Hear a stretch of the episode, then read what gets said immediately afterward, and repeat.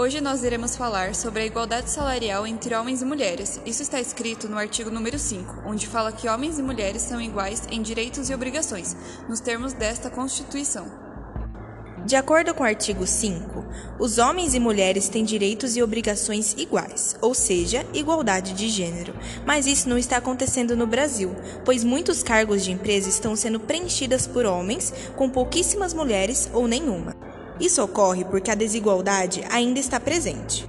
Elas ainda são minorias em áreas que pagam melhor, como o setor financeiro e a indústria de tecnologia. Elas também estão longe dos cargos mais altos, de acordo com a International Business Report. O Women in Business realizada pela Grant Thornton com 5 mil companhias de 35 países. Contou que 29% das empresas brasileiras têm liderança feminina, contra 24% da média global. No entanto, os dados do IBGE mostram outro cenário. Também, essa desigualdade se dá a fatores como símbolos culturais e pelos conceitos que a sociedade impõe sobre a mulher, transmitido por meio da educação.